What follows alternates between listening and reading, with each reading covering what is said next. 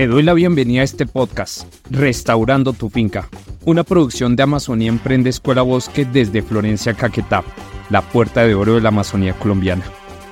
Los sonidos que vas a escuchar de fondo son sonidos registrados desde aquí. Las aves, los grillos, las ranas. Esperamos que te guste.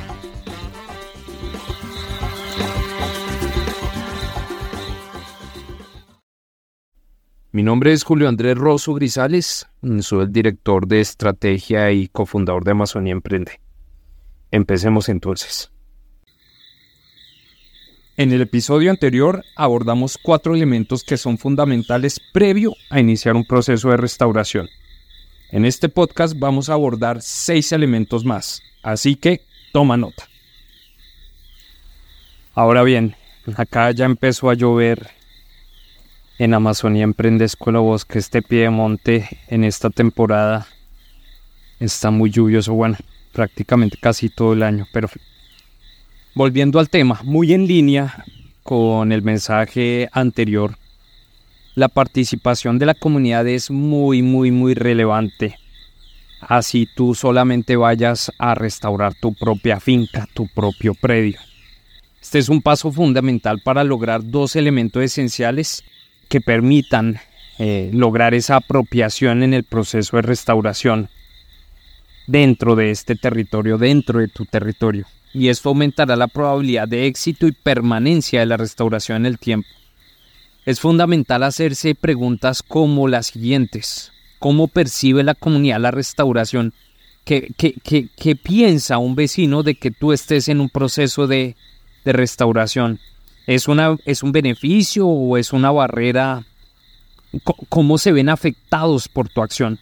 ¿Qué visiones e ideas tienen las personas que habitan el territorio sobre lo que tú vas a hacer? Estas dos preguntas permitirán que las acciones cuenten con esa aceptación, con esa valía, con ese apoyo. Si bien tú no tienes que pedir permiso, siempre es muy importante ese sentir ese apoyo de los vecinos. En otras palabras, las personas generarán un vínculo y por ende una corresponsabilidad con relación a lo que sucederá desde este momento que tú empieces hacia el futuro. Asimismo, este ejercicio permitirá integrar al proceso de restauración los conocimientos locales, no solamente sobre los factores de disturbio como lo vimos, lo escuchamos, lo comentamos anteriormente, sino también sobre la disponibilidad de, especies y también tú vas a necesitar ayuda, saber con qué talentos cuentas tú en tu comunidad para implementar las acciones de restauración. En nuestro caso, en Amazonía Emprende Escuela Bosque, una vez le pedimos a los antiguos dueños que retiraran las vacas y los caballos para empezar el proceso de restauración, pues la naturaleza empezó a hacer su trabajo y aquello que se conoce como maleza que para nosotros es buenaza, empezó a emerger. Al propósito, vamos a hacer un podcast muy pronto, estará en esta lista, un podcast sobre la buenaza y por qué no solo lo llamamos buenaza y no maleza. Bueno, siguiendo con la historia, un día dos de nuestros vecinos nos ofrecieron sus servicios para limpiar o guadañar la finca. Cuando nosotros les explicamos que para nosotros no era una opción guadañar o limpiar, pues porque estábamos considerando dejar en rastrojar, en montar nuestra finca, la confusión pues eh, los cobijó, ¿sí? Incluso pues a nosotros llegaron los rumores aquí en la vereda de que nosotros éramos unos profesores cochinos, ¿sí? Ahí, ahí están los profesores cochinos, y como así que cochinos? Cochinos porque están dejando afear la finca, están dejando en montar la finca. Esta anécdota fue determinante para empezar a comprender la racionalidad y la interpretación que existe entre algunos grupos comunitarios eh, sobre lo que significa la restauración, ¿no? Prima mucho más ese pensamiento de que una finca bonita es una finca limpia más que una finca enrastrojada, que pues técnicamente significa en donde la vegetación secundaria está emergiendo en lugar de ser una alternativa, de nuevo, un monte o un rastrojo son considerados como una pérdida de oportunidad para la generación de ingresos. Le está quitando espacio al ganado, así de sencillo. Este suceso, de hecho, nos permitió profundizar en la comprensión de los factores que motivan y que deben exponerse en territorios para que los bosques dejen de ser considerados como ese estorbo y empiecen a ser considerados como un activo muy valioso. Bueno, nosotros básicamente dejamos que el ejemplo hablara por sí solo y que los vecinos empezaran a entender que enrastrojar o dejar afear la finca es una posibilidad de ingreso y lo empezaron a ver una vez que notaron que a Amazonía Emprende Escuela Bosque llegaban personas a capacitarse eh, y se preguntaban, bueno, profe, pero ¿cómo así que la gente viene? Y nosotros les decíamos, sí, las personas valoran que la finca esté enrastrojada y quieren aprender y sobre todo están dispuestas a pagar por ello. Así nuestra visión, nuestro objetivo de tener la finca con un modelo pedagógico llamado Escuela Bosque empezó a generar a partir del ejemplo una influencia sobre nuestros vecinos en torno a la restauración, influencia que además pues duró cerca de un año y medio. Ya el año 2023 eh, se loteó una gran, un gran pedazo de la vereda y pues de las 12 familias que estábamos hasta comienzos del año 2023, ya son cerca de 60 familias. Es decir, la conciencia que se había generado entre las pocas familias que habían recibido el mensaje a partir del ejemplo de la restauración pues diluyó con la llegada de familias de una manera desorganizada a la vereda.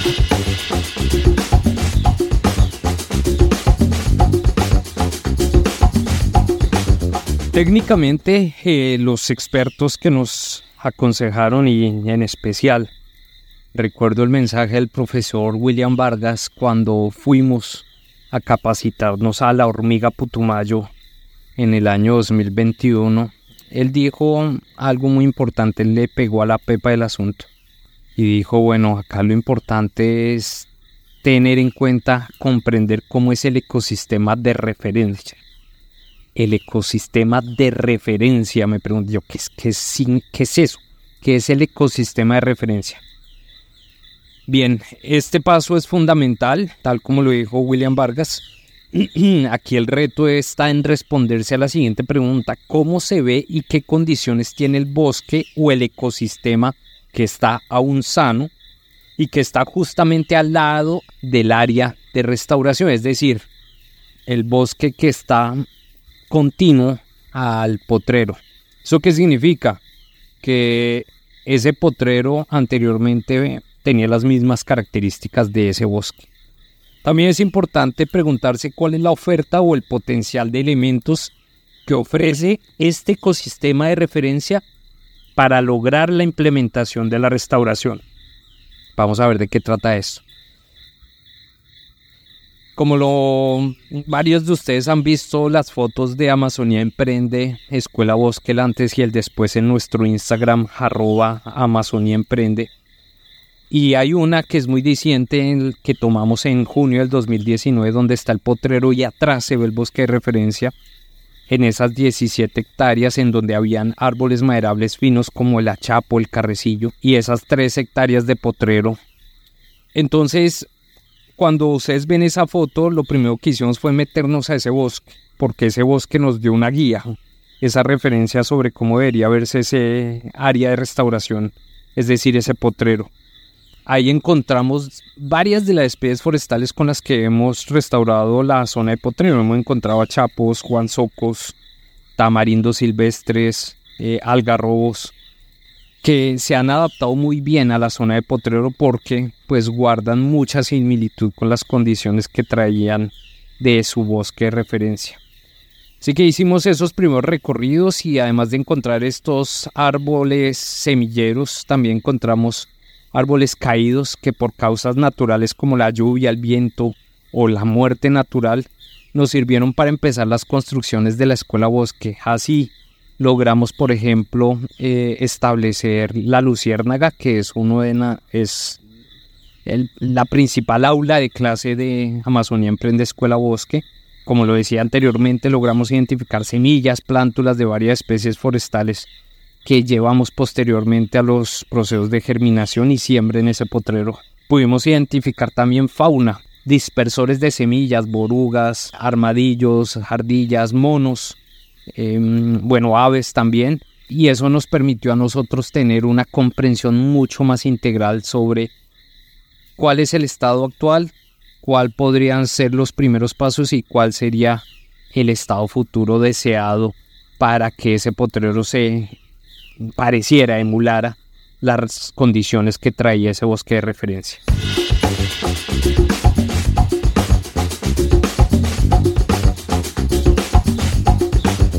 Acto seguido nos dedicamos a planificar el terreno. A partir de las conclusiones derivadas de los pasos anteriores, pues llegó el momento en donde el análisis se traduce en acción. Este proceso de planificación del terreno en donde se va a implementar la restauración es, la verdad es que es muy emocionante, es un proceso muy divertido porque es la oportunidad que uno tiene para plasmar todos esos sueños, esas visiones, esas imágenes que uno quiere plasmar en ese terreno y que están muy alineadas con el objetivo de restauración que, uno tiene. ahí las ideas cobran vida en la mente, ¿no? En definitiva, es el momento en el cual uno se puede permitir y disfrutar el dicho que reza que el papel lo aguanta todo. Aquí hay preguntas muy importantes que deben hacerse, dónde empezar, cuál es el modelo de restauración que voy a implementar. Hay un podcast muy poderoso sobre modelos de restauración. ¿En qué lugar establezco este modelo y en qué lugar establezco otro modelo? Pues me adelanto. ¿En qué lugar hago eh, siembras de árboles maderables? Donde posteriormente voy a hacer, por ejemplo, un aprovechamiento forestal o en qué lado hago siembras de especies agroforestales para generar alimento o algún producto que pueda vender como cacao, araza, cocón, achote. Nosotros tenemos acá nuestra zona bien definida. ¿Qué lugar pongo o dedico para la huerta, eh, para sembrar plátano? ¿Qué tipo de especies debo utilizar? ¿Con qué especies debo comenzar? También el podcast sobre las etapas de la restauración natural es muy importante para entender esta, esta pregunta. ¿Con qué especies comenzar? ¿Con qué recursos hacerlo? Y aquí, eh, pues la teoría del emprendimiento aplica perfectamente cómo hacer que un producto mínimo viable, cómo hacer que una restauración a muy pequeña escala, pero viable, empiece a crecer a medida que van llegando los recursos económicos. Eh, ¿Dónde conseguirlos? ¿Cómo conseguirlos? ¿Cómo cacarear el huevo eh, para, para poder lograr financiamiento, ya sea a partir de una compensación, una donación, un convenio, etcétera, etcétera. En los tiempos en los que haré la restauración, eh, con quién lo haré, los talentos, mencionábamos anteriormente, el talento de la comunidad es fundamental si lo hubiese. Y bueno, así pueden surgir mil preguntas que, que uno va descubriendo a medida que uno se adentra. Nosotros empezamos a hacer esa planificación en el año 2020 en plena pandemia. La pandemia nos ayudó mucho para tomar ese tiempo de planificación. De nuevo en el Instagram hay unas fotos espectaculares y quienes han venido aquí a la Escuela Bosque en una de las paredes ven los mapas, los diseños de lo que nosotros eh, plasmábamos con Julie en el papel, ¿no? De hecho, en esa época eh, proyectábamos que la Escuela Bosque fuera un parque temático y nos imaginábamos restaurante aquí, un mirador allá, eh, un parque de restauración para niños, etcétera. Bueno, las ideas van cambiando. La flexibilidad es determinante en estos procesos porque eh, cuando uno cuando uno no, no, no tiene todas las variables claras, es mejor permitirse ser flexible e irlo llevando paso a paso porque también la normatividad y los mercados te van dando indicaciones sobre qué restaurar, cómo restaurar y en dónde restaurar. Entonces, em, sí, es clave hacerse todas esas preguntas para poder tener un proceso, pues, como lo dije anteriormente, no solamente divertido, sino también organizado dentro de un marco de flexibilidad. Pero poner árboles por poner árboles es el peor error que podemos cometer, así que pues una planificación flexible que no sea una camisa de fuerzas eh, es fundamental.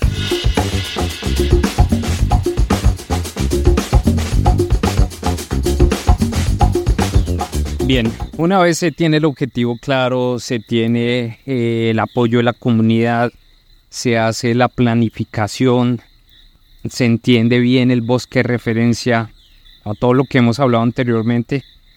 Ahora sí metámonos más en la carpintería. El siguiente paso es fundamental, es saber seleccionar las especies adecuadas, saberlas propagar en vivero y saberlas manejar y monitorear. Técnicamente cuando hacemos referencia a la restauración, a diferencia de la reforestación, nos referimos al uso de material vegetal consistente en especies forestales nativas, como maderables y no maderables, pero también en especies intermedias o pioneras como los arbustos, los líquenes. Bueno, como se ve un, como se ve un bosque de manera natural, ese es el ideal y conocer cada una de las dinámicas de esta especie es importante. De pronto no vamos a llegar al punto de volvernos los más expertos en botánica y va a ser muy complicado que nuestra restauración en ese potrero emule el 100% de las características del bosque de referencia.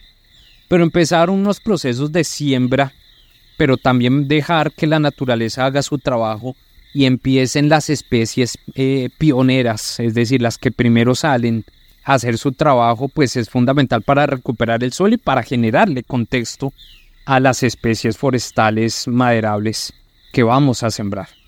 Entonces, em, ¿dónde están las especies? ¿Quién nos las provee? ¿Qué características deben tener ellas? Bueno, no puedo encontrar un lugar más propicio para describir este segmento del podcast que una de las veredas del medio Putumayo luego de hacer ejercicio en medio del bosque, eso fue en noviembre del 2023, logré ver al menos unos 500 árboles de 20 especies nativas que hoy, luego de cuatro años trabajando en restauración de ecosistemas en Caquetá, yo ya logro reconocer. Bueno, terminé mi ejercicio y me subí a la moto. Luego de 25 minutos llegué a la carretera principal para dirigirme a mi hotel en el, en el municipio de Puerto Asís, allá en Putumayo. Un minuto más tarde encontré un vivero y esto fue llegando al centro. Y eh, tuve que frenar de inmediato, bajarme y chismosear, pues cada vez que veo un vivero siempre hago lo mismo, me genera mucha curiosidad sobre lo que hacen los colegas. Saludé y mi primera pregunta a la señora fue, bueno, dígame por favor, ¿qué tipo de especies ofrece usted? Y la respuesta eh, fue el motivo por el cual decido traer a colación esta columna, esta anécdota. Eh, ella me dijo, mire señor, no, aquí vendemos árboles frutales, plantas ornamentales y especies nativas más bien poco. Tenemos un par de nacederos, eso es una especie, porque acá no la piden mucho. Eh, cuando salen contraticos con la alcaldía o con empresas acá petroleras, y cuando nos quedamos cortos, pues mandamos pedir especies forestales del Huila, del Huila que nos las traen a buen precio y pues nos han funcionado muy bien. Y sí, bueno, 30 minutos antes, como les, les había comentado, yo estaba haciendo trekking en esos bosques en donde vi cedros, balsos, amarillos, juansocos. También vi con mis propios ojos tapeticos de plántulas, es decir, los hijitos, las hijitas de estos árboles semilleros grandes que habían germinado en ese lugar. Bueno, a mí esta caminata me hizo comprender qué tan distantes estamos nosotros desde lo regulatorio, lo estratégico y lo pedagógico para lograr esquemas de restauración de, ecosistemas que sean más efectivos en Colombia. O sea, mientras la señora en el vivero me decía que no tenía variedad y que le tocaba traer de, del Huila algunas especies forestales que les pedían, a 25 minutos yo me encontraba con bosques llenos de especies, de biodiversidad, de, una gran cantidad de especies forestales nativas. Así que volví a preguntarle ya con confianza a la señora eh, Adriana, su nombre, que cuando traen material vegetal del Huila, que cuando ellos lo hacen, ¿cómo es eso? Si eso es legal o qué, y pues de inmediato ella me respondió, pues claro que sí, señor, con todos los permisos como debe ser, pues porque el vivero en donde compramos esas especies tiene certificado de ICA y el señor que moviliza esas especies tiene un permiso para hacerlo. Esta anécdota la cuento porque eh, refleja el nivel de informalidad y el nivel de, de, a ver cómo decirlo, informalidad es una palabra, pero también ligereza con la que nos tomamos el tema de las semillas y las especies forestales nativas. Miren, en resumen, no estamos comprendiendo los bosques de referencia, no estamos haciendo gestión de semillas, no estamos haciendo colecta, rescate de ellas. Y estamos, en cambio, haciendo movilización de semillas de un ecosistema a otro sin tener en cuenta aspectos técnicos y los riesgos, sobre todo, riesgos eh, al movilizar enfermedades, al movilizar material vegetal que ya per se pues merecen unas inversiones y que no sabemos si ese material vegetal se va a adaptar a las condiciones climáticas de suelo de otros ecosistemas. Entonces, este tema, este tema, pues a la fecha en que hacemos este podcast, que es 31 de diciembre del 2023, pues es muy pertinente para proyectar la estrategia, la normatividad, pero sobre todo la responsabilidad del restaurador sobre las semillas para los años venideros. En Amazonía Emprende Escuela Bosque, en nuestro centro de semillas nativas, ya tenemos una estrategia. Estamos abordando este proceso con la comunidad eh, de tal manera que podamos hacer una gestión de semillas mucho más pertinente, oportuna y acertada con relación a las características de nuestro territorio.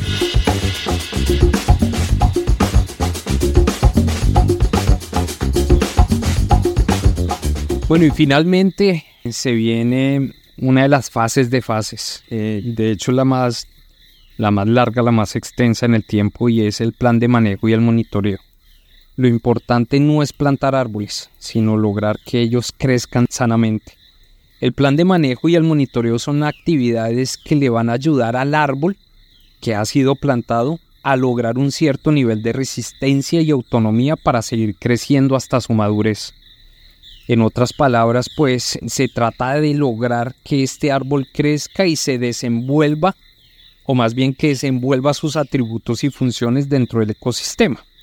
Eso quiere decir palabras más, palabras menos, que alguien debe comprometerse a cuidar esos árboles en los primeros dos, tres, cuatro años.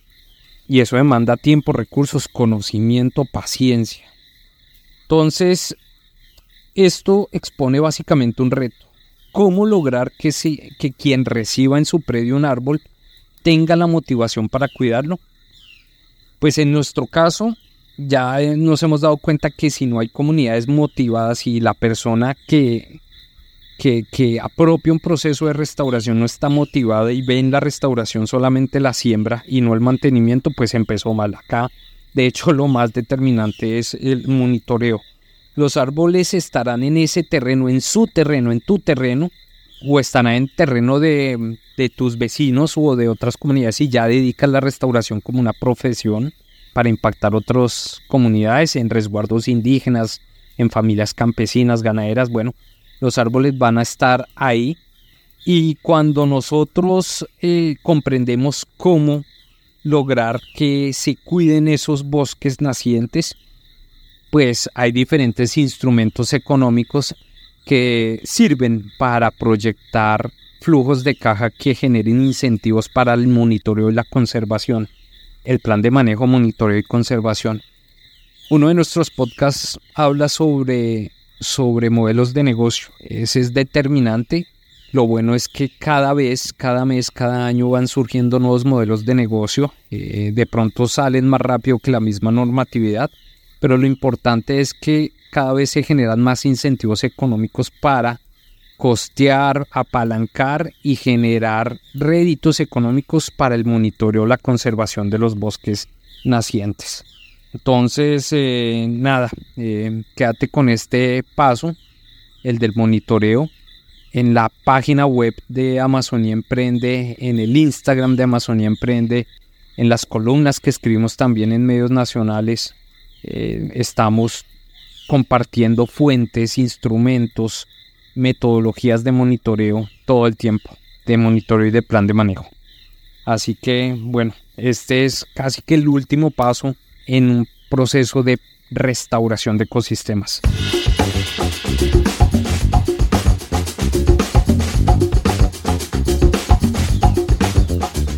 No hay que esperar que las cosas estén perfectas para comunicarlas. Comunicar el proceso de restauración es incluso más poderoso que comunicar el bosque ya restaurado totalmente. A la gente le gusta ver procesos, a la gente le gusta ver que tú le estás metiendo la ficha. La gente se empieza a inspirar y motivar eh, cuando ven cada uno de los pasos que vas adelantando en la restauración. De hecho, no lo dicen todo el tiempo aquí cuando vienen y nos visitan de, de diferentes departamentos del país, especialmente los departamentos amazónicos, y nos dicen, lo chévere de Amazonía Emprende Escuela Bosque es que ustedes no esperan a que todo esté perfecto, terminado para comunicar, sino que van comunicando a medida que van sembrando cada árbol, a medida que van generando conciencia con la comunidad. Esto es fundamental y sobre todo el principal logro de una muy buena, muy buena comunicación es que vas inspirando a otras personas, a tus vecinos, en otras veredas se va corriendo el voz a voz, oiga, a, los de Amazonía Emprende Escuela Voz que le está yendo bien, cómo es eso, cómo se hace, eh, yo también quiero. Entonces, eso es lo que va a permitir justamente que la restauración se replique, se multiplique y cuando hay réplica, pues ganamos todos. Gana, gana tu finca en especial porque la restauración que hiciste en tu finca va a tener esa cobertura, ese, ese colchón, ese soporte de la restauración de tus vecinos eh, y la influencia de esos microclimas van a hacer que todos los árboles que tú hayas sembrado en tu predio pues tengan mayor viabilidad. Entonces, a comunicar, a comunicarse, dijo, a inspirar a otras personas, a inspirar a partir del ejemplo. Eh, lo que se cuenta, lo que se hace y no se cuenta, sencillamente no nace. Así que hagamos que no solamente nazcan árboles, sino también hagamos que nazcan pasiones, nuevas pasiones alrededor de la restauración y eso se logra a partir de la comunicación.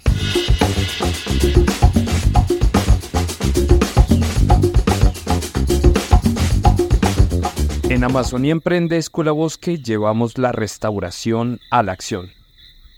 Esperamos que te haya gustado este podcast y no olvides compartirlo. Compártelo con aquellas personas que tengan una finca, aquellas personas que quieran involucrarse en procesos de restauración de ecosistemas, que quieran ser consultores, emprendedores o académicos. Te saludamos desde Amazonía Emprende Escuela Bosque en Florencia, Caquetá y nos escuchamos en un próximo episodio.